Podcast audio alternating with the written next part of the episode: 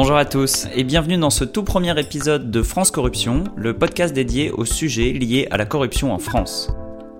Ce premier épisode est dédié à l'affaire de la chaufferie de la Défense, qui a trouvé sa conclusion judiciaire au début de cette année, et plus largement au déboire du clan Secaldi face à la justice dans les Hauts-de-Seine. Avant toute chose, nous tenons à rappeler que toutes les personnes mentionnées dans le podcast sont présumées innocentes tant qu'elles n'ont pas fait l'objet d'une condamnation définitive. Par ailleurs, le contenu de cet épisode s'appuie sur des faits vérifiés, parus dans la presse ou dans des livres, dont vous trouverez toutes les références sur notre site francecorruption.fr. L'épisode lui-même sera suivi d'un entretien avec Hélène Constanti, journaliste à Mediapart et auteur du livre 9-2, Le clan du président, édité par Fayard en 2008, qui a servi de référence principale pour ce sujet. Maintenant, place à l'épisode, bonne écoute à tous. À Est l'affaire de la chaufferie de la Défense. Ancré dans la ville de Puteaux depuis plus de 40 ans, le clan Secaldi Reno a intégré tous les lieux de pouvoir du territoire. Mairie, Conseil général, établissement public et même l'Assemblée nationale et le Sénat. La puissance économique du quartier d'affaires de la Défense a permis de satisfaire toutes les ambitions de la famille Secaldi. Membre de la droite du 92, au même titre que Balkany, Devedjian ou Pasqua, dont ils sont tous les héritiers politiques, les Secaldi incarnent aussi la transformation en profondeur d'un territoire, l'ouest de Paris et les Hauts-de-Seine, passé du statut de banlieue populaire à territoire le plus riche de France grâce au développement de la défense. Raconter l'histoire du clan Secaldi Reno, c'est se plonger dans un récit qui mêle bataille électorale, clientélisme, trahison familiale, corruption et bataille judiciaire.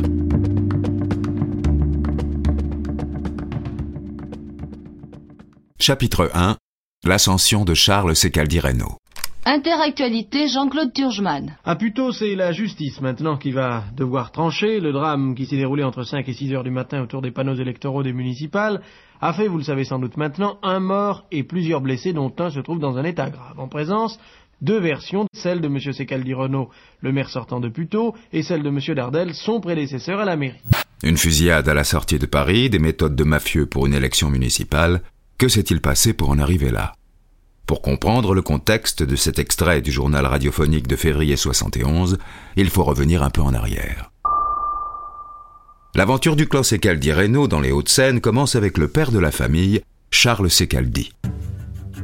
Né à Bastia en 1925, Charles Secaldi suit ses études au Maroc et obtient son doctorat de droit à Alger. Puis il quitte le barreau pour devenir commissaire de police avant de rejoindre en 1954 le gouvernement général de l'Algérie française. Parallèlement, il gravit des échelons au sein de la fédération de la SFIO d'Alger.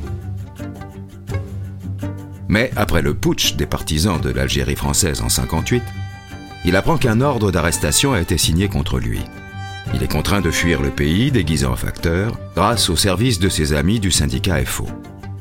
Il embarque pour Marseille et monte en région parisienne. Il s'installe à Bondy, où il devient conseiller municipal en 59. Ses amis de la SFIO le confient au bon soin de Georges Dardel, maire de Puteaux. Incarnation du socialisme municipal d'après-guerre, Dardel est un ancien cheminot CGT, élu maire à 28 ans et membre de la SFIO. Dardel nomme Charles Secaldi directeur de l'office HLM de la ville de Puteaux, ce qui lui permet de se constituer un début de réseau. En travaillant avec lui, Secaldi apprend beaucoup. Dardel applique déjà une politique clientéliste où tous les moyens politiques de la mairie sont mis au service du parti.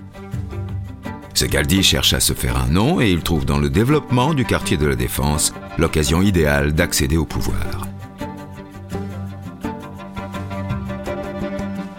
La Défense se trouve en effet à cheval entre plusieurs communes, Courbevoie, Nanterre, La Garenne-Colombe et, bien sûr, Puteaux. Quand il arrive dans la ville, l'établissement public d'aménagement de la Défense, EHPAD, vient d'être créé et procède aux premières expropriations dans le quartier pour préparer son développement. Secaldi voilà l'occasion de changer le visage de la ville, alors encore très ouvrière, au contraire de Georges Dardel, qui voit d'un mauvais œil l'arrivée du grand capital sur ses terres. En 1965, Secaldi est élu au conseil municipal de la ville de Puteaux sur la liste socialiste sortante conduite par le maire Georges Dardel. À mi-mandat, ce dernier a un grave accident de la route et Charles Secaldi occupe son poste par intérim. Mais quand Dardel est rétabli et veut revenir aux manettes, le Corse refuse de lui rendre les rênes de la ville. La guerre est ouverte.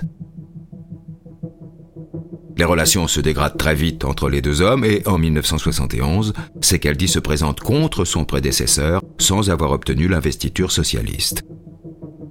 Rompant avec la gauche, il compte désormais sur l'appui du clan corse des Hauts-de-Seine, notamment Achille Peretti, alors maire de Neuilly-sur-Seine et proche de Charles Pasqua. Il use également de son influence sur l'office HLM municipal.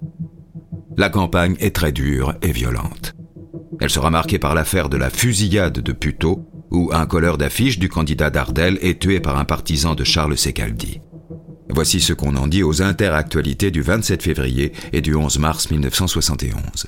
En gros, la thèse de M. Sicaldi Reno peut se résumer ainsi. Une équipe d'individus armés et casqués aurait attaqué un employé municipal et l'aurait battu au point qu'il a fallu l'hospitaliser. Une rixe aurait alors éclaté entre les deux équipes rivales d'afficheurs et dans la confusion qui s'en serait suivie, une fusillade se serait produite. Réplique de M. Dardel, une équipe de nos couleurs d'affiches était en train de couvrir nos panneaux électoraux quand a surgi pour la première fois une équipe de jeunes gens dont l'un était armé d'une carabine. Une première bagarre a éclaté et un de nos militants a été blessé au bras. Et quelques minutes plus tard, alors que nos couleurs avaient repris leur travail, plusieurs voitures sont passées à côté d'eux et de ces voitures on a tiré des coups de pistolet et de carabine. De tout cela, on ne peut retirer jusqu'à présent qu'une certitude, c'est que des coups de feu ont été tirés, et que les blessés par balle se trouvent tous du même côté. L'enquête permettra pour le reste de savoir comment les événements se sont déroulés. Rebondissement dans l'affaire de la fusillade de Puteaux, Antoine Canonici, le propriétaire d'un bar de Puteaux, s'est présenté aujourd'hui devant le juge d'instruction. C'est dans son café que des amis du maire sortant, M. Cecaldi Reno, avaient l'habitude de se réunir. M. Canonici a tout de suite voulu mettre les choses au point je viens parce que la justice me recherche, a-t-il dit, mais je tiens à proclamer que je ne suis pour rien dans cette fusillade. Pourtant, d'après plusieurs témoignages, c'est lui qui aurait tiré sur M. Cassed, ce colleur d'affiche tué par balle dans la rue, alors que plusieurs de ses camarades étaient blessés. Pour l'instant, une chose est sûre, M. Canonici se trouvait armé d'une carabine dans la DS conduite par le beau-frère du maire et qui a participé à l'attaque des colleurs d'affiches. L'affaire fait grand bruit, la presse française parlant alors de Chicago sur scène. Charles Secaldi Reno l'emporte néanmoins avec 65% des voix. Lors du procès, en 1974, quatre des inculpés écopent de prison ferme. Un an plus tard, soit quatre ans après son élection, Charles Secaldi est jugé au civil responsable de la fusillade et condamné à verser plus de 200 000 francs de dommages et intérêts. Mais il n'est pas démis de ses fonctions de maire. À partir de cette date, Charles Secaldi Reno enchaîne les mandats à la mairie de et cumule les mandats électifs. Il est député entre 1993 et 1995 lorsque Nicolas Sarkozy, dont il était le suppléant, part pour le ministère du Budget. Puis sénateur des Hauts-de-Seine de 1995 à 2004, s'ajoutent à cela des postes de conseiller régional, de conseiller général de 2004 à 2011 et de président du conseil d'administration de l'EHPAD de 1987 à 89 et de 1993 à 97. Au cours de ses 34 ans de mandat à la tête de Puteaux, la ville se transforme en profondeur. Après avoir été une banlieue ouvrière, elle devient, comme de nombreuses communes du département à la même période, l'une des plus aisées de l'ouest de Paris, notamment grâce aux taxes perçues sur la défense, plus grand quartier d'affaires d'Europe qui génère des millions d'euros de taxes professionnelles. Cette aisance financière a permis à Puteaux de disposer entre autres d'un contingent de plus de 1500 employés municipaux pour environ 40 000 habitants et de 5000 logements sociaux bien au-delà des 20% exigés par la loi Solidarité et Renouvellement Urbain. Cela alimente un clientélisme que Secaldi revendique lui-même explicitement. Voici un extrait du documentaire de 2015 Il était une fois dans l'Ouest, le roman noir des Hauts-de-Seine de Jean-Charles Degnaud. Au micro, Charles Secaldi. Le maire, quel est son moyen d'être élu? C'est de séduire l'électeur. C'est peut-être aussi euh, de rendre des services euh, individuels. Souvent, celui qui a obtenu un service a l'honnêteté de, de rendre ce service, mais ce n'est pas une certitude. Par conséquent, le clientélisme est un complément de la politique, mais il ne se substitue pas à la politique. Ce que veulent voir les gens, c'est si la ville est propre, si elle est embellie, si elle est fleurie, si elle est moderne, si elle est enrichie, et si l'impôt diminue au lieu d'augmenter. Christophe Grébert. Avec euh, les moyens de votre ville, euh, vous allez euh, acheter des voies. Alors ça passe par l'attribution de logements sociaux. Euh, ça passe par tout un tas d'autres avantages, euh, les places en crèche, euh, les cadeaux, les invitations, les, et les manifestations organisées avec des banquets extraordinaires. On a beaucoup connu ça à, à Puteaux, qui a eu certaines années un budget cocktail, réception, plus élevé que celui de la ville de Paris. Charles Secaldi. En obtenant de l'EHPAD qui construisent à plutôt encore plus de mètres carrés de bureaux qu'à Courbevoie, j'ai effectivement fait rentrer dans plutôt la diligence pleine d'or. La méthode de Charles Secaldi est bien rodée. C'est dans ce contexte que nous en venons à la deuxième partie de notre récit.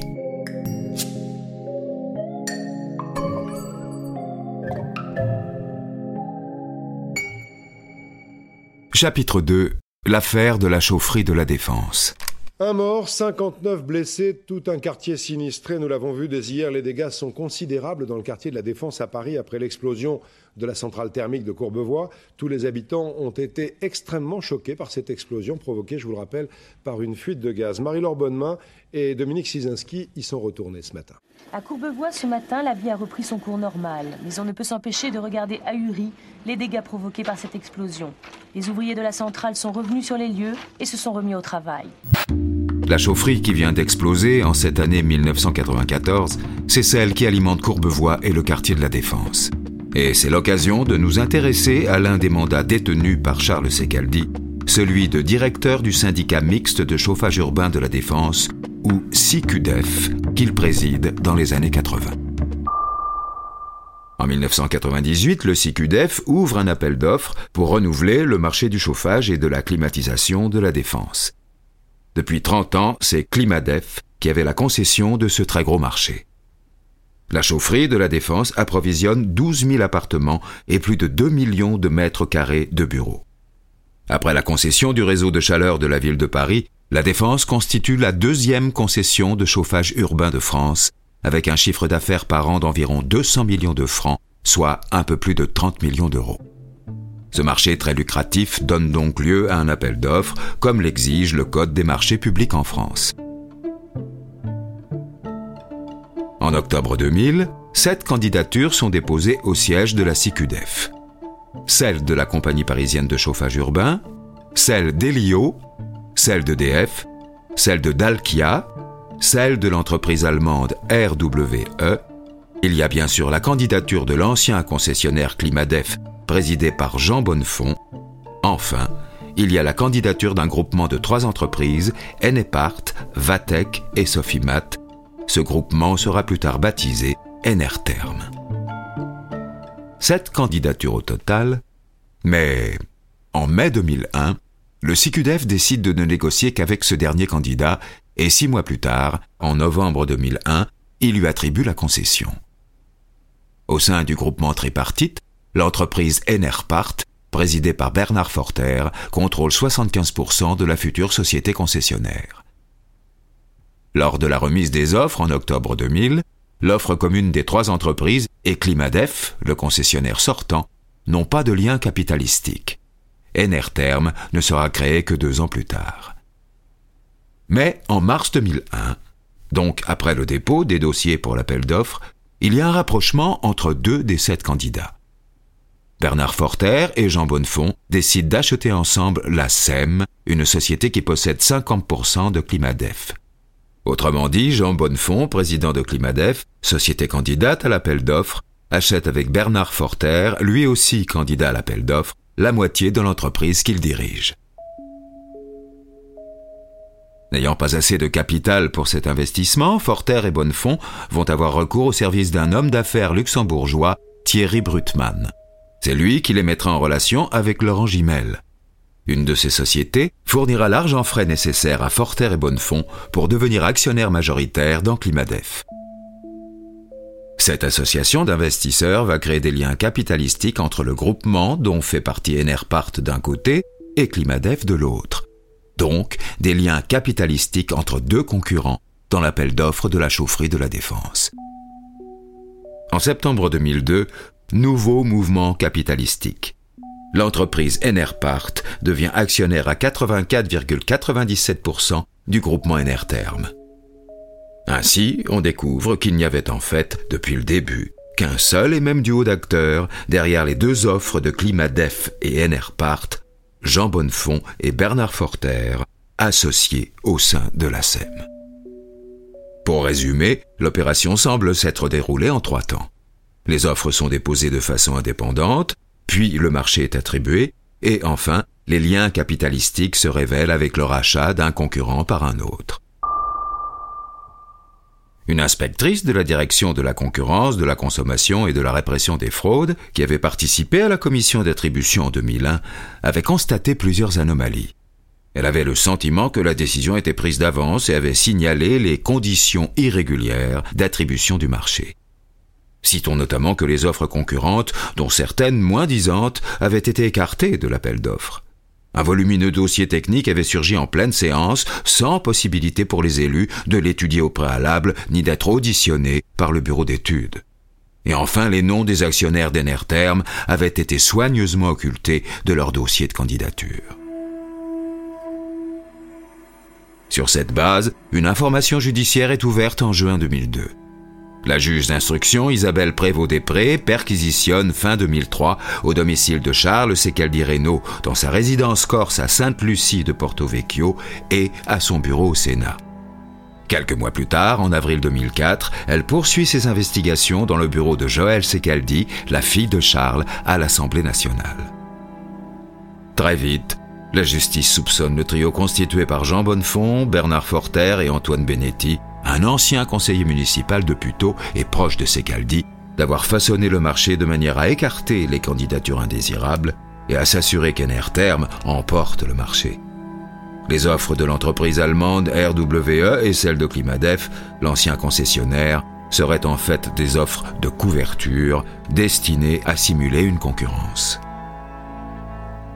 L'intermédiaire luxembourgeois Thierry Brutmann, à qui les repreneurs refusent de payer la commission pour son rôle de conseiller de Jean Bonnefond, explique notamment aux enquêteurs que Bonnefond et Forter se savaient sûrs d'emporter le marché de la chaufferie grâce à leur lien avec Charles Secaldi. Le tout-puissant patron du syndicat mixte se retrouverait donc ainsi placé au cœur d'un pacte de corruption. Il est soupçonné d'avoir perçu une commission de 5 millions de francs, environ 770 000 euros, versée en liquide par Laurent Gimel à Antoine Benetti, proche de Secaldi, qui faisait office d'intermédiaire. Un protagoniste de ce montage affirme qu'au total, 5,38 millions d'euros de pots de vin étaient prévus sur 10 ans pour les membres du CQDF. En 2004, Charles Secaldi Reynaud est obligé de s'écarter de la vie politique pour des problèmes de santé. Il cède son fauteuil de mère à sa fille Joëlle en 2004, seule héritière après la mort du fils. Mais quelques mois plus tard, quand il se rétablit, sa fille refuse de rendre le siège, comme son père à l'époque de Dardel. Il faut dire que derrière Joël Secaldi Reynaud, il y a l'UMP et son chef de l'époque, Nicolas Sarkozy, qui n'a pas oublié qu'en 1995, quand il était ministre du budget et qu'il avait laissé son fauteuil de député à Secaldi père, ce dernier n'avait accepté de le lui rendre qu'en échange d'un siège de sénateur. Christophe Grébert, journaliste et figure locale de l'opposition au Secaldi, auteur du blog monputo.com, explique ainsi à Mediapart. L'UMP a dit à Joël, si tu veux garder le soutien de l'UMP et ton poste de député suppléante de Sarkozy, tu restes maire de Puteaux et tu écartes ton père. Donc elle était tiraillée entre le respect et l'obéissance au père d'un côté, ses intérêts financiers et sa situation d'élu conditionnée par l'UMP de l'autre à la fidélité au père, elle a préféré son poste de député-maire avec l'argent à la clé. Trahi par sa fille de la même façon qu'il a lui-même trahi son prédécesseur, Charles Secaldi digère mal la nouvelle. Et il s'en prend désormais publiquement à sa fille, allant jusqu'à l'accuser de n'avoir ni les qualités morales, ni les qualités physiques et intellectuelles pour le poste, et de mentir depuis qu'elle parle. Écoutons un extrait d'envoyé spécial. Cette fille qu'il a façonnée, aujourd'hui, il la renie. Est-ce que sans vous, votre fille serait mère de Mais jamais de la vie. C'est rien du tout. On l'aurait même pas prise comme, euh, comme conseiller municipal. Une fille qui, n'est- qui ne s'est pas faite par elle-même, qui a été fabriquée et installée, qui n'a eu qu'à s'asseoir. Christophe Grébert explique dans le même reportage Ta fille, euh, quelque part, euh, l'a trahi puisque euh, une fois qu'elle était en place, euh, elle a tout de suite euh, écarté le père de toute fonction à la mairie. Il y a même eu d'épisodes incroyables où euh, le, maire, euh, Joël Secadireno, a changé à son arrivée euh, les serrures de son bureau et des- de son cabinet à la mairie pour que le père ne puisse plus rentrer. Donc dès qu'elle est arrivée, elle a changé les serrures, ce qui fait que le père est arrivé pour, pour entrer et il s'est retrouvé à la porte.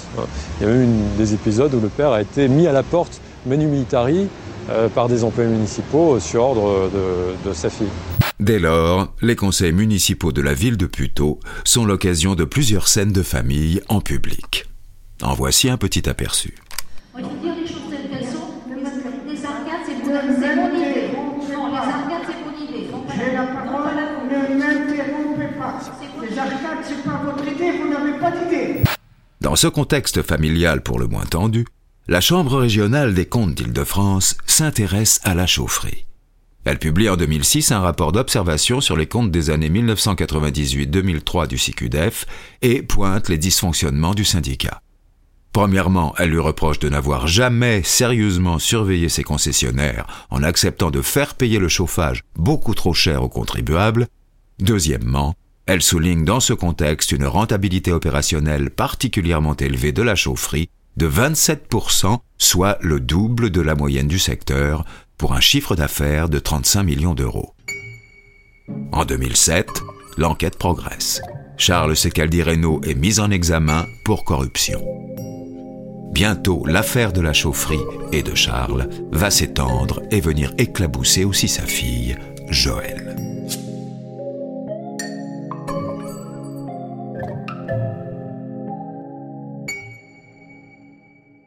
Chapitre 3 Joël Secaldi-Reynaud et les lingots luxembourgeois.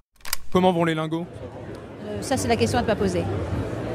D'ailleurs, vous saurez dans quelques temps, puisque justement, euh, je viens d'être. euh, le tribunal a, a bouclé l'affaire. Je ne suis nullement, euh, justement, euh, embêtée par tout cela. Le tribunal a bien jugé l'affaire et je vous ferai un, un petit topo le moment venu. Émerge ainsi ce qui pourrait être une affaire dans l'affaire, cette histoire de lingots d'or appartenant à Joël Secaldi-Reynaud.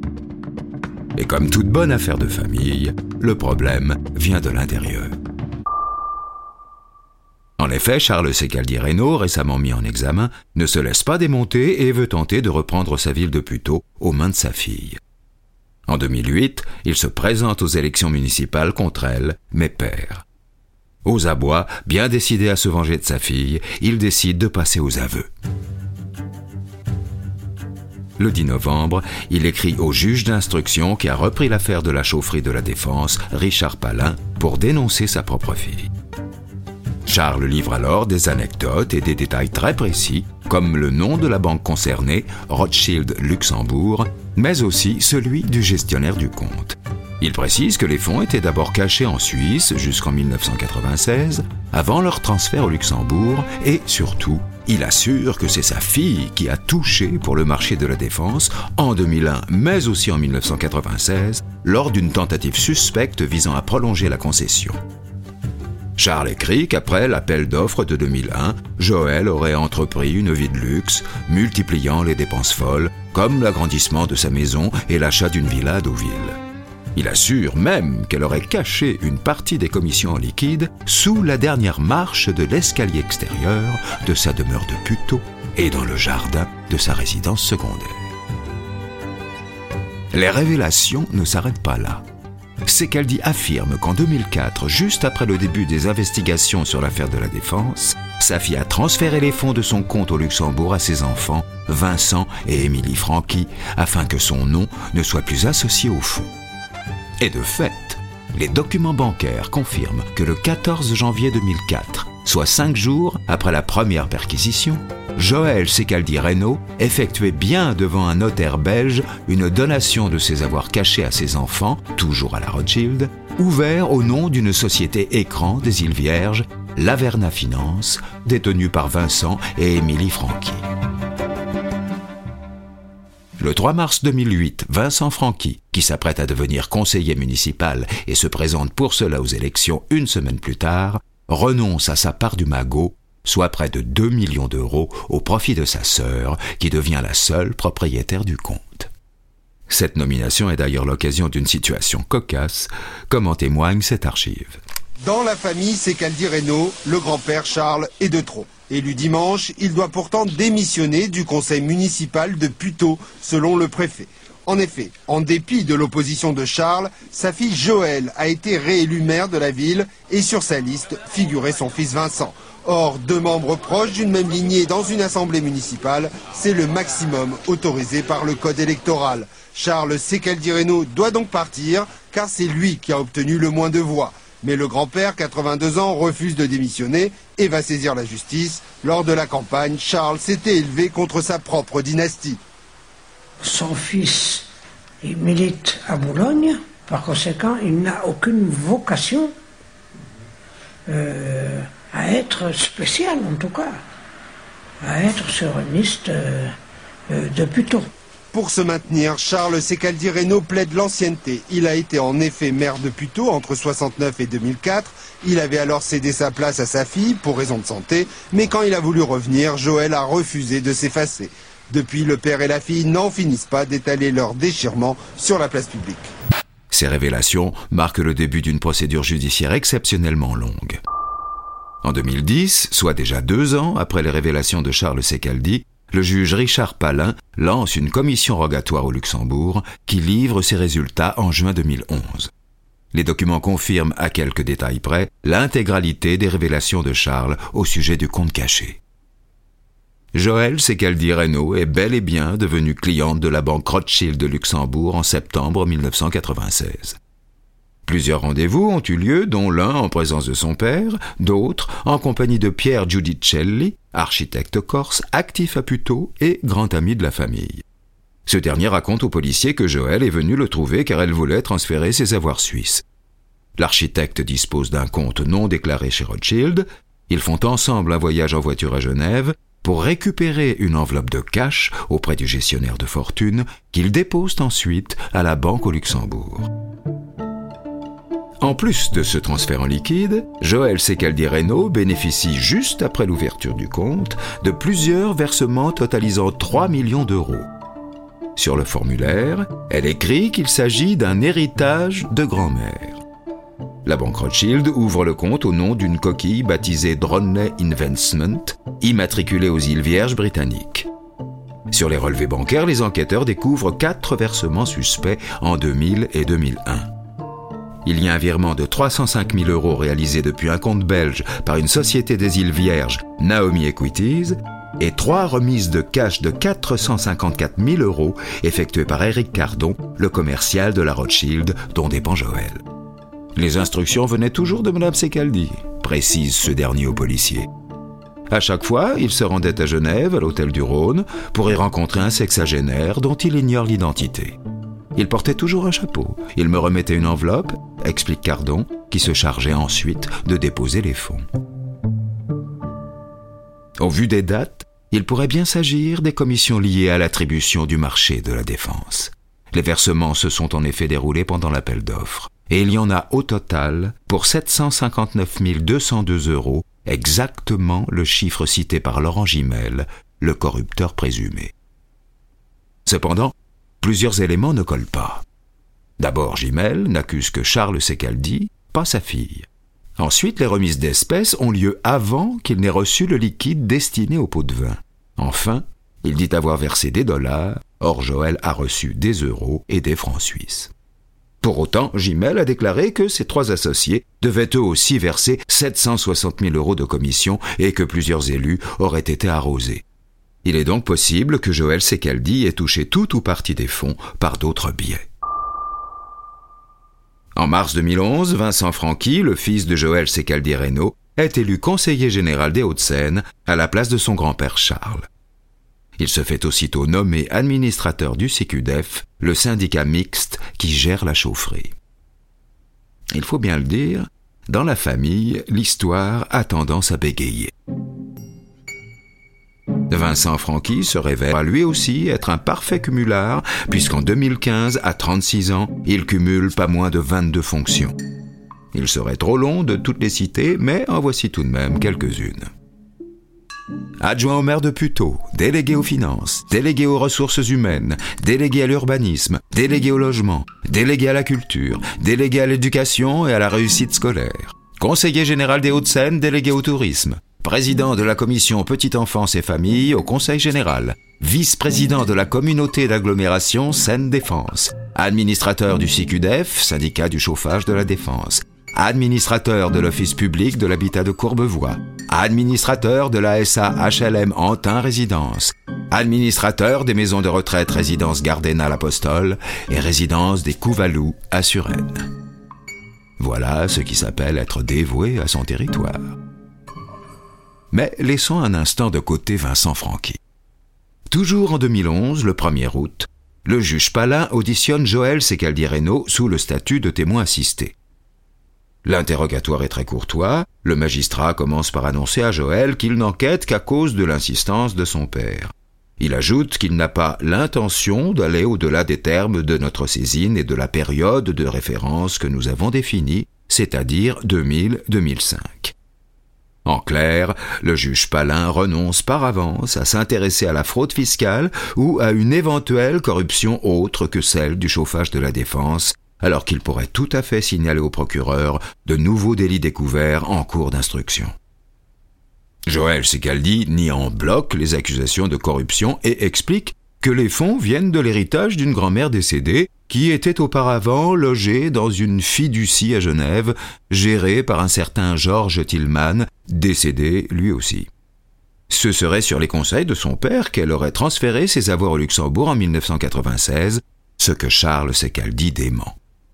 Le magistrat croit Joël sur parole, alors que la thèse de l'héritage est formellement démentie par Charles, et que de plus la grand-mère était institutrice et donc avait assez peu de raisons d'être millionnaire, et alors qu'il n'a aucun moyen de vérifier l'origine ni la destination finale des fonds, puisqu'il n'avait pas demandé les relevés bancaires antérieurs à 2000 et postérieurs à 2005.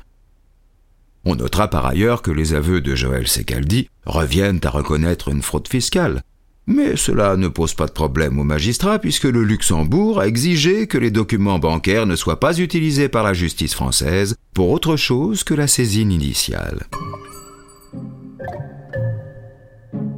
Le 5 août 2011, quatre jours seulement après son audition, le juge Palin clôt l'enquête et demande aux policiers d'interrompre immédiatement les investigations qu'il avait demandées sur les gestionnaires du compte bancaire à la Rothschild. Puis, il part siéger sous le soleil de Tahiti. En effet, un mois avant l'interrogatoire de Joël, Richard Palin est promu vice-président du tribunal de Papette, chef-lieu de Polynésie française.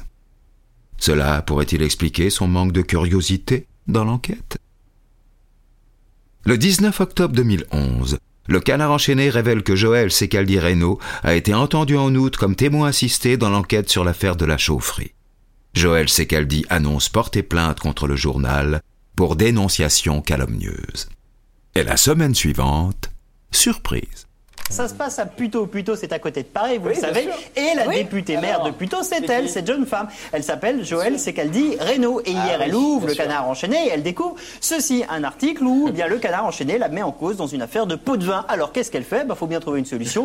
eh bien, elle a fait acheter les 600 exemplaires de, la ville de Puteaux. Et il y a eu menace sur les kiosquiers pour qu'ils ne se réapprovisionnent pas. Et ceux qui ont été réapprovisionnés bah, ont un petit peu peur, ils les ont carrément pas mis euh, dans l'étalage. Voilà, c'est une bonne méthode.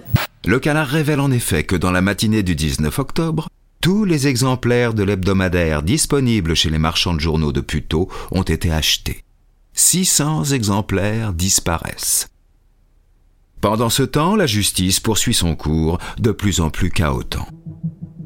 En novembre 2011, l'affaire remonte au procureur général de Versailles, qui se montre en effet très sévère envers le juge Richard Palin, dont il estime qu'il ne peut bien évidemment invoquer sa prochaine mutation professionnelle pour refuser de procéder à des actes complémentaires. Un an plus tard, en novembre 2012, la Chambre d'instruction ordonne la réouverture de l'enquête, notamment au sujet du compte de Joël Secaldi. Elle est convoquée par le nouveau juge chargé de l'affaire, Jean-Michel Bergès, en juin 2013. Face au juge, pour justifier la fortune de sa grand-mère, institutrice en Corse, Joël Secaldi indique qu'elle la tenait de son beau-père, ministre plénipotentiaire dans les pays de l'Est au début du siècle dernier. L'argent étant dissimulé en Suisse, il aurait fait l'objet d'un don informel, non mentionné dans l'héritage. Malheureusement, elle ne dispose pas du moindre document qui puisse confirmer ses dires, et son gestionnaire de fortune suisse est décédé. Elle indique par ailleurs que cet argent appartient désormais à sa fille Émilie Franqui et que les fonds ont été rapatriés dans une banque française dont elle promet de communiquer le nom. Durant l'année 2014, le retour des deux commissions rogatoires ordonnées par le nouveau juge Bergès annonce que l'employeur du gestionnaire de fortune suisse, Georges Tillman, de la société Fiducor, n'a retrouvé aucun dossier au nom de Joël Secaldi Reynaud et de sa grand-mère. La théorie de l'héritage familial ne tient donc pas. Mais, à contrario, à la fin de l'année 2014, le dernier rapport des policiers de l'Office central contre la corruption et les infractions financières et fiscales conclut qu'aucun élément de l'enquête ne laisse supposer que les fonds de Madame Secaldi Reynaud au Luxembourg provenaient des pots de vin en dollars que Laurent Gimel dit avoir versés pour obtenir le marché du chauffage de la défense. Il faudra attendre septembre 2015 pour que de nouvelles révélations soient apportées dans l'affaire par Mediapart. Voici un extrait du journal de M6 du samedi 20 septembre. Après les mères en colère, une mère dans la tourmente, celle de Puteaux. Joël Secaldi Reynaud, cet élu Les Républicains aurait, selon le journal Mediapart, caché des lingots d'or et du liquide dans une banque au Luxembourg pour un total de 3 millions d'euros. Elle aurait rapatrié l'argent en France en 2008. Selon Mediapart, l'ancien compte caché au Luxembourg de Joël Secaldi a été vidé en 2008 juste avant la dénonciation de son père. Un homme au nom inconnu, mandaté par Joël, aurait effectué un retrait de 102 lingots d'or pour une valeur de 2 millions d'euros à l'époque et de 865 300 euros en liquide. L'année suivante, en mai 2016, le parquet de Nanterre donne suite aux révélations de Mediapart en ouvrant une enquête préliminaire contre X pour fraude fiscale et blanchiment de fraude fiscale. Sans prévenu officiel, l'enquête s'étend à tout le clan Secaldi, mais c'est surtout Émilie Franqui la fille de la mère, qui est dans le viseur de la justice. En mars 2017, les policiers de l'Ocalcif perquisitionnent les domiciles de Joël Secaldi Reynaud et de sa fille Émilie Franqui. Ils sont à la recherche des lingots et du cash. L'enquête progresse sans nouvelles révélations aux yeux du grand public. Deux ans plus tard, la nouvelle tombe. Le 18 juillet 2019, Charles Secaldi Reynaud décède trois semaines avant la clôture de l'instruction.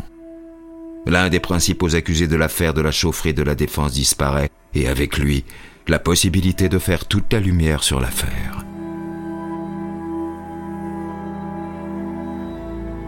Pour autant, le 2 août, le ministère public requiert quand même le renvoi en correctionnel de cinq dirigeants d'entreprise pour corruption et abus de biens sociaux.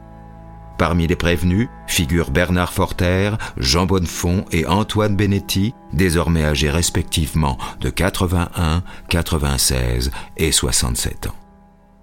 Quatre mois plus tard, le parquet de Nanterre ouvre une information judiciaire pour fraude fiscale aggravée et blanchiment de fraude fiscale aggravée dans l'affaire des lingots. Joël Secaldi est mis en examen. Parallèlement, l'instruction de l'affaire de la chaufferie de la défense avance et approche enfin de son terme. Le 21 septembre 2020, la 15e chambre du tribunal de Nanterre décide du renvoi de l'affaire de la chaufferie à janvier 2021, car le juge en charge du dossier est déclaré positif au Covid-19. En janvier 2021, quand l'audience peut enfin reprendre au tribunal correctionnel de Nanterre, il tourne au fiasco. Dès le premier jour, le président du tribunal, Olivier Protard, fait droit aux demandes des avocats des cinq prévenus d'annulation de la procédure engagée dès 2001. Il évoque un délai non raisonnable qui a privé les prévenus de la capacité de se défendre et du droit à un procès équitable. Après 19 ans, 7 mois et 7 juges d'instruction, l'affaire se termine en queue de poisson. Jérôme Carsanti, l'avocat d'Anticor qui s'était constitué partie civile dans l'affaire, affiche sa déception. Même si je la comprends sur le fond, c'est une décision très surprenante. On paye ici la faiblesse de la lutte contre la corruption durant des années. Qu'en est-il de Joël Secaldi-Reno Mise en examen le 2 décembre 2020 pour blanchiment de fraude fiscale aggravée, elle est toujours soupçonnée d'avoir transmis des fonds non déclarés à sa fille. Le parquet de Nanterre indique qu'elle est placée sous contrôle judiciaire. La justice poursuit son cours.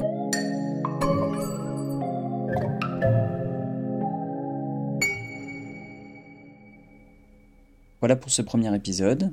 J'ai maintenant le plaisir de recevoir Hélène Constanti, journaliste pour Mediapart et auteur du livre 92 Les hommes du président, qui a beaucoup travaillé sur les Hauts-de-Seine. Hélène Constanti, en quoi le parcours de Chad Sekeldi est-il emblématique pour vous de la transformation de ce département sous l'influence d'hommes politiques de droite de sa génération? Oui, l'histoire de, Charles Secaldi Reynaud s'inscrit vraiment dans, l'histoire politique des Hauts-de-Seine.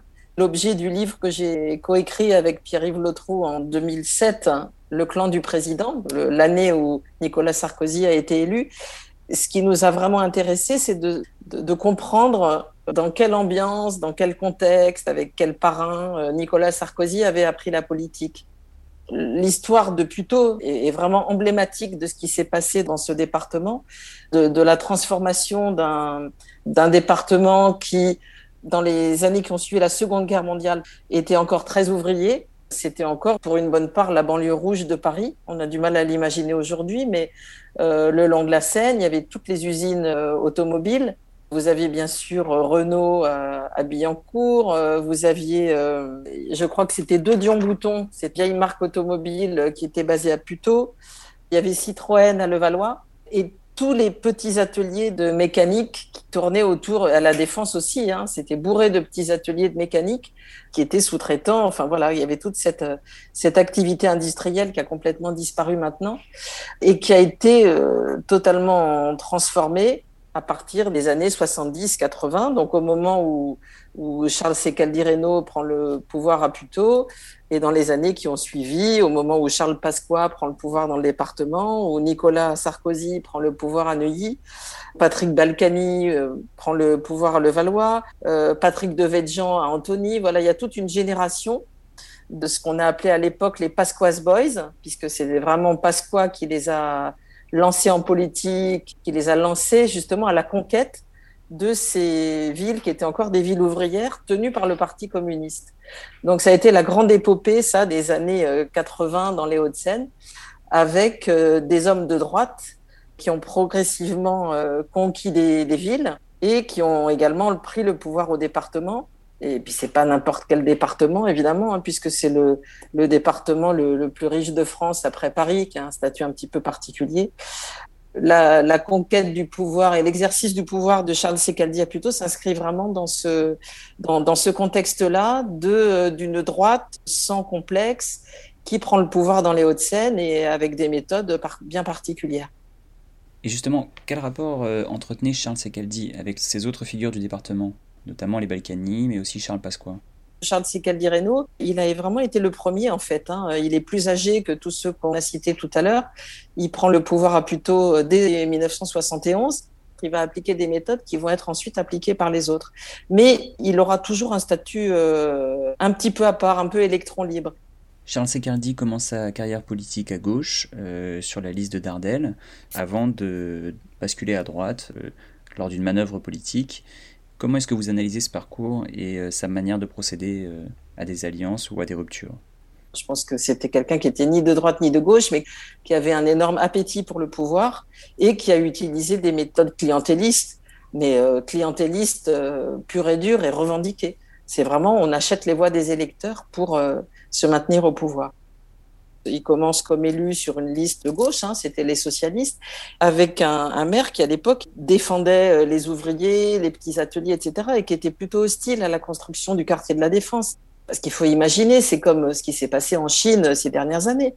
C'était vraiment euh, un quartier entier avec de, avec de l'habitat, avec des, avec des petites usines, avec des ateliers qui a été entièrement détruit. Ça, euh, ça n'existe plus hein, de nos jours, on a du mal à imaginer. Donc le, maire de, de Puteaux, le maire socialiste de Puteaux, avec qui euh, Charles Secaldi Reynaud était allié au démarrage, était, était plutôt contre. Et je pense que Secaldi Reynaud a eu l'intuition de ce que la construction de ce quartier d'affaires allait offrir comme opportunité, comme richesse pour sa ville. Et puis ensuite, c'est une histoire de trahison, comme il y en a beaucoup. Hein, euh, euh, les, parcours politiques dans les Hauts-de-Seine, c'est aussi beaucoup des affaires de trahison. C'est ce que nous avait beaucoup amusé à, à raconter dans, dans, le livre, c'est que c'est qu'Aldi Reynaud va, va trahir euh, le maire qu'il avait mis au pouvoir, qu'il lui avait laissé le, le pouvoir parce qu'il était malade, et quand l'ancien maire revient, ben, c'est qu'Aldi Reynaud dit je reste. Sa propre fille va faire la même chose avec lui. Nicolas Sarkozy à Neuilly, c'est un peu aussi le même genre d'histoire. Hein. C'est aussi une histoire de trahison, euh, là, de Charles Pasqua, qui était son mentor. Donc, euh, l'histoire euh, politique de la droite est assez, c'est assez fréquent. Hein, dans, euh, c'est plutôt plus fréquent à droite qu'à gauche, ce genre de, de trahison pour accéder au pouvoir et euh, de tuer le père pour à son tour euh, accéder au, au pouvoir local. Contrairement à beaucoup d'autres, on a l'impression que les Secaldi n'ont pas d'ambition nationale et que pour eux, tout se résume à des affaires de politique locale et euh, ici, dans le cas présent, euh, à la ville de Puteaux. Ça, c'est très typique euh, de cette famille Secaldi Reynaud, parce qu'on en est quand même à la troisième génération. Hein. Charles Secaldi Reynaud, sa fille, et puis le fils de Joël. Ils sont vraiment intéressés par le pouvoir local. C'est vraiment la passion de leur vie, c'est la passion de cette dynastie. Et c'est vrai que Puteaux a ce côté moi, j'avais toujours l'impression que c'était une petite principauté. Principauté euh, par sa richesse complètement exceptionnelle, par euh, ça ressemble à Monaco finalement. Hein. Vous avez ces hautes tours euh, qui dominent une petite ville. Vous avez ce côté dynastique de, la transmission du pouvoir. Et puis, ne serait-ce que le fait que les bâtiments publics sont toujours baptisés palais. c'est vraiment, c'est vraiment particulier. Et voilà, c'est une famille qui n'a jamais eu d'ambition politique autre euh, que celle de, gérer la ville de Puteaux. Joël a été député, euh, Charles a été sénateur, mais en, en, étant très peu présent dans la vie politique. Hein, C'était, euh, c'est plus pour verrouiller, pour solidifier le pouvoir local qu'ils le sont, tout simplement parce que la circonscription électorale pour devenir député recouvre à la fois Puteaux et Neuilly. Donc euh, ça s'est fait comme ça, mais c'était pas par goût ou par ambition euh, nationale. C'est vraiment le prince et la princesse de cette étrange ville de Puteaux. On l'a vu, à Puteaux, les Secaldi se partagent des postes au sein de la famille. Qu'est-ce qu'on peut dire de l'importance de ces établissements publics, et en particulier des HLM, dans la prise en main politique de la ville de Puteaux? Les HLM, c'est vraiment important euh, et c'est vraiment une clé pour comprendre comment, comment ils, ils, ont exercé, comment ils se sont maintenus au pouvoir dans les Hauts-de-Seine en particulier, euh, parce que ça a joué vraiment un, double rôle. C'était des villes qui bien souvent ont, étaient de tradition plutôt de gauche, socialiste ou communiste, où il y avait beaucoup de logements sociaux euh, qui commençaient à être vieillots. Donc il y a eu des très gros programmes, et ça c'est Charles Pasqua qui s'en était énormément occupé, des très gros programmes euh, très coûteux de rénovation de l'habitat social, euh, qui ont eu une double utilité en fait. Ça leur a permis de pratiquer le clientélisme. C'était un, l'endroit par excellence du clientélisme, puisque lorsqu'on attribue de façon opaque un logement à une personne, ben voilà, on l'attribue à qui on veut. On peut aussi transformer la population, en attendre en échange euh, un vote favorable. Donc ça, c'était le côté clientéliste. La boîte noire, là, c'était vraiment le à Puteaux, Charles Secaldi Reynaud, c'était vraiment son fief. Hein, avant de devenir maire, après être, après que sa fille euh, soit devenu maire, il a conservé les HLM. C'était, c'était vraiment au cœur de son système de pouvoir. Ça s'est pratiqué vraiment à l'échelle des Hauts-de-Seine. Donc le côté clientéliste dans l'attribution des logements. Euh, les gens ont droit à des logements sociaux, mais on leur fait croire que euh, c'est un cadeau qu'on leur fait et qu'en échange, ça serait bien de, voter pour le maire qui les a attribués. Et le deuxième volet, c'est le volet corruption. C'était euh, tous ces travaux considérables de rénovation qui ont été euh, attribués bien souvent dans des conditions là aussi opaques avec des, pots de vin en retour. Donc il y a eu euh, pas mal d'affaires dans d'autres villes des Hauts-de-Seine où ça a servi aussi à ça. C'était aussi euh, Manque de concurrence, attribution à des entreprises qui, en échange, allaient, euh, rétrocéder de l'argent et permettre le financement politique ou le- l'enrichissement personnel, selon les cas. Comment percevez-vous l'influence de, cette affaire sur la politique locale à Puteaux? Est-ce que euh, les électeurs sont désormais désensibilisés à ces questions? Est-ce qu'on peut dire qu'en quelque sorte le clientélisme a, triomphé dans la ville? Mais moi, j'ai toujours entendu tous ces personnages euh, politiques dire que on on n'est pas élu sur des sujets de probité. Et ils le disaient tous, hein, tous ces élus des Hauts-de-Seine que j'avais fréquentés à l'époque, ils, ont un excellent sens politique. Ils savent qu'on est élu sur euh, euh, la propreté, la sécurité, euh, les services publics. Balkany à Levallois, c'est vraiment l'exemple emblématique. Voilà, l'important pour les gens, c'est qu'il y ait des, euh, centres aérés ou, des complexes sportifs où les jeunes peuvent faire du sport. Euh, À Puteaux, euh, il y avait, je sais pas s'il y a toujours des, centres de vacances magnifiques, notamment en Corse où les gens passaient des vacances incroyables, pas chères, des places en crèche pour les petits. C'est, au moment d'une élection, c'est ça qui compte pour se maintenir au pouvoir et les gens vraiment ferment les yeux très très facilement sur les atteintes à la probité. Malheureusement, hein. On l'a vu, l'affaire de la chaufferie a pris un temps d'enquête exceptionnellement long, au point de finir par ne pas pouvoir être véritablement jugé. Qu'est-ce que cela dit selon vous des problèmes de la lutte anticorruption en France? Oui, là, c'est euh, le fait que toute cette affaire de la chaufferie, euh, que tout ait été annulé pour la simple raison que euh, la procédure a mis trop de temps et que les accusés, bon, ben, le principal accusé, Charles C. Caldireno, est décédé entre temps. Les autres étaient beaucoup trop, enfin, étaient très âgés. Donc, c'est vraiment des, euh, on peut comprendre hein, que c'est un petit peu euh, ridicule de juger des gens euh, 20 ans après les faits, ça n'a vraiment plus de sens.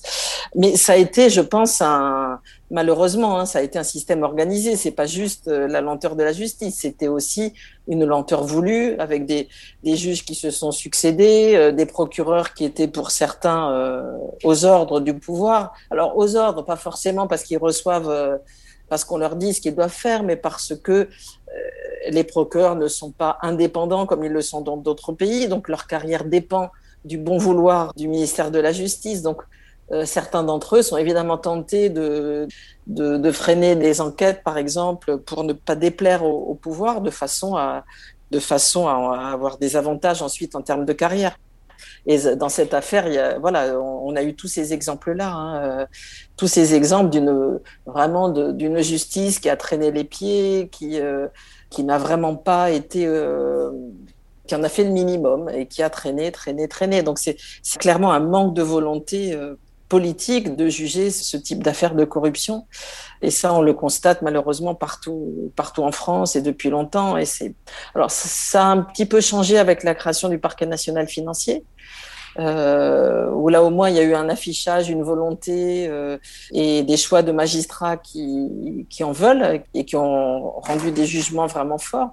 Mais en dehors des affaires traitées par le parquet national financier, c'est malheureusement ce qui se passe. Des affaires qui vont traîner des années, des affaires dans lesquelles les personnes mises en examen euh, ne sont pas placées en détention provisoire, donc en attente du procès. Donc les juges ont tendance, ils, sont tellement submergés que ils vont essayer de, voilà, de, de, de juger dans des délais raisonnables les affaires où il y a des gens qui sont en détention. Évidemment, c'est tout à fait normal. Là, bah, ils sont mis en examen, ils vivent leur vie, ça, ça passe après, quoi. C'est dans le dessous de la pile. Donc c'est clairement un, un manque de moyens. Mais les moyens, après tout, on les attribue hein, euh, où on veut. Et puis un manque de volonté, là, dans cette affaire-là, elle a été clairement sabotée. C'est incroyable l'histoire de la, de découverte du compte au Luxembourg, de l'affaire des lingots d'or, euh, qui heureusement a donné, euh, a donné lieu à une enquête parallèle, hein, puisque le lien n'a pas pu être prouvé entre le compte au Luxembourg, les lingots d'or et l'affaire de la chaufferie, mais ça a tout de même donné lieu à une, une affaire qui est toujours en cours. Merci Hélène Constanti d'avoir répondu à toutes nos questions. Je rappelle que votre livre est toujours disponible chez Fayard. Merci à vous. C'est la fin de cet épisode. Nous tenons à remercier Jean-Paul Borde, la voix off du récit, BPC Studio et Lynn Lemart pour la musique, et Alexandre G qui a créé le visuel du podcast. Merci également à Alexis Poulain et Le Monde Moderne qui nous hébergent. Si vous avez aimé cet épisode, n'hésitez pas à vous abonner et à en parler autour de vous. Vous pouvez nous suivre sur francecorruption.fr et sur Twitter où nous tenons une revue de presse sur l'actualité de la corruption. Bonne journée ou bonne soirée à tous et à très bientôt.